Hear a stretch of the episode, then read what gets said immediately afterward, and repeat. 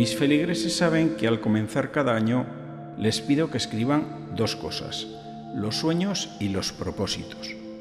Los sueños son aquello que con su gracia Dios puede hacer en nosotros, ya que por nosotros mismos no podemos alcanzar, mientras que los propósitos son aquello que nosotros sí podemos hacer con cierto esfuerzo, constancia y dedicación.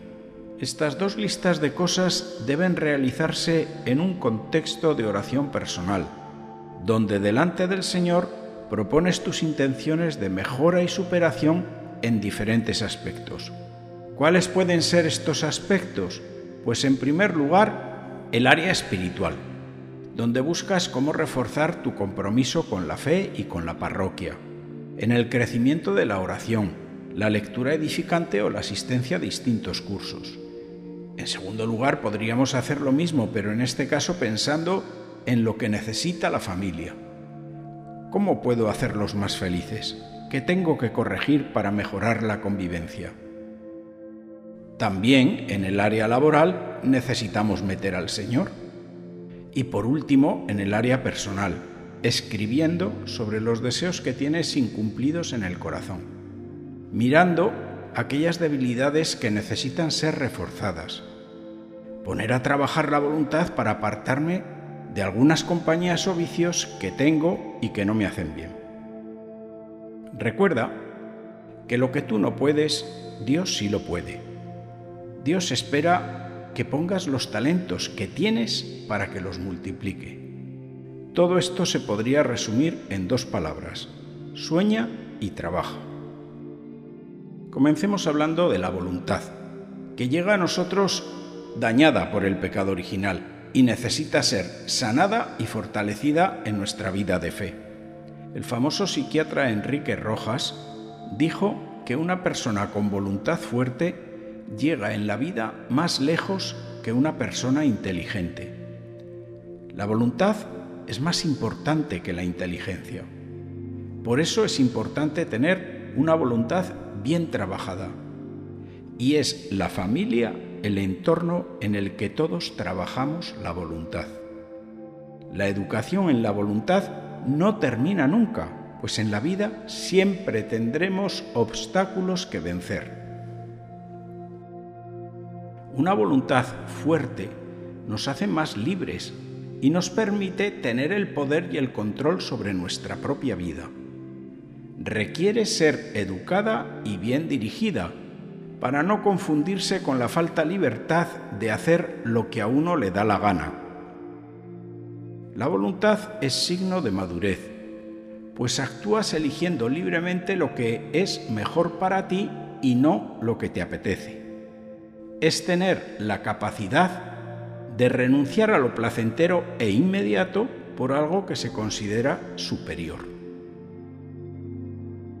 Mucho antes de ganar el Mundial de Fútbol, Leo Messi dijo que le había llevado 17 años y 14 días alcanzar el éxito de la noche a la mañana. Esto quiere decir que detrás de su éxito no hay suerte, sino una gran fuerza de voluntad. Ciertamente Messi tiene un don para el fútbol, pero eso no basta necesita la práctica, constancia, esfuerzo, perseverancia, renuncia, sacrificio, disciplina, etc. Y todo eso depende de la voluntad. Verdaderamente, la suerte está en la voluntad. También se hizo un experimento a un grupo de niños de cuatro años a quienes se les entregaba una golosina y se les decía que no la podían comer de inmediato, sino que debían esperar 15 minutos a que llegase el monitor. Si pasado este tiempo todavía no se la habían comido, recibirían otra chuchería como recompensa. Lo interesante del experimento es que posteriormente hicieron un seguimiento a estos niños en la adolescencia y en la adultez, y curiosamente aquellos que resistieron y esperaron los 15 minutos antes de comer su dulce, vencieron mejor las dificultades de su vida, sacaron mejores notas, tuvieron más éxito en el mundo laboral y mejores relaciones personales que aquellos otros que sucumbieron a la tentación de comer el dulce inmediatamente. Tú, ante las apetencias y caprichos, ¿te rindes o no? ¿Cómo es tu reacción ante los momentos de sufrimiento en la vida, ante las adversidades? La naturaleza nos habla continuamente. Muchos árboles parecen morir en otoño o en invierno. Se les caen las hojas, pero en realidad lo que está sucediendo en ese árbol es que está dedicando toda su energía a crecer en las raíces, en lo profundo, en soledad, en lo que no se ve, preparándose para que en un futuro pueda florecer y dar más fruto. Sin invierno no hay frutos. Pues lo mismo pasa en la vida de las personas. Sin temporadas invernales desapacibles, frías, de soledad y sufrimiento, no crecemos. El sufrir pasará, pero el haber sufrido permanece para siempre en nosotros en forma de fortaleza. Cada personaje de la Biblia tiene un proceso con dificultades, con metas y sueños dados por Dios.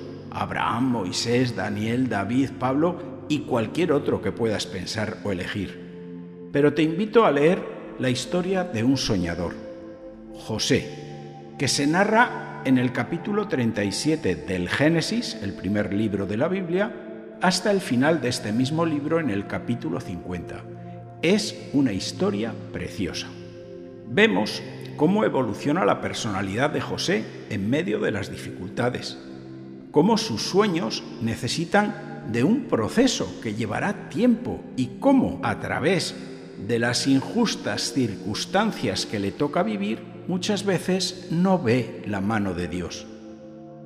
Su corazón también se llenará de resentimiento, soledad, dudas y tristezas. Pero todo eso es el camino necesario para descubrir que esas penalidades son necesarias y cumplen un propósito querido por Dios para un bien mayor.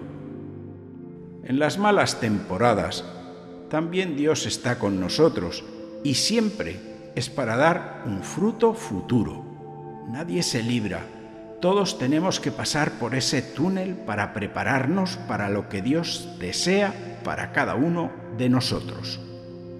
Para José, fue necesario este tiempo de romper afectos, esclavitudes, cárceles, antes de recuperar a su padre y a sus hermanos y poder alcanzar ese honor de ser el gobernador de Egipto. En cuanto a los sueños, podríamos decir que la fe convierte los sueños dados por Dios en realidad. No pasa nada por soñar. Eso sí, tampoco seamos unos ilusos, unos fantasiosos. Te desafío a soñar en grande con tus relaciones, con tu matrimonio, tu familia, tu carrera. Tu fe puede convertir esos sueños en realidad, porque Dios puede hacer mucho más de lo que nosotros nos atrevemos a pedir. Soñar es gratis y universal. Nos hemos acostumbrado a pagar por todo, y cuando hay algo que es gratis le restamos importancia, esto mismo nos pasa cuando soñamos. Un sueño puede revelar un anhelo que Dios nos pone en el corazón. Dios puso un sueño en el corazón de José y le mostró un futuro, pero no le mostró el proceso que tendría que pasar para llegar a donde Dios quería llegar. Nadie ha dicho que será fácil, pero Dios prometió estar siempre a tu lado. Quizá pienses que esto que vives hoy no es lo que esperabas, pero con toda seguridad forma parte de tu proceso. Soñar no cuesta porque es regalo de Dios para que puedas creer y esperar. En el proceso también encontrarás personas que te criticarán y tratarán de matar tu fe o de robarte la esperanza. No seas tú de esas personas que se rindieron y abandonaron para conformarse con una vida chata y gris. El propio Jesús, después de la resurrección, con su cuerpo glorioso aparece con las llagas en las manos y en los pies, para recordarnos que fue un hombre sufriente, que no se libró de lo que tú puedes estar viviendo. Es como una declaración eterna de amor. Son los signos de su proceso. Es la manifestación de su propósito de salvarnos a todos para que no quede duda alguna. Te invito a que comiences este año escribiendo las cosas concretas que necesitan tu voluntad de superación y los sueños que se los entregues a Dios para un futuro que viene. Aquí comienza un tiempo para ti, que también este tiempo es regalo de Dios. Feliz tiempo nuevo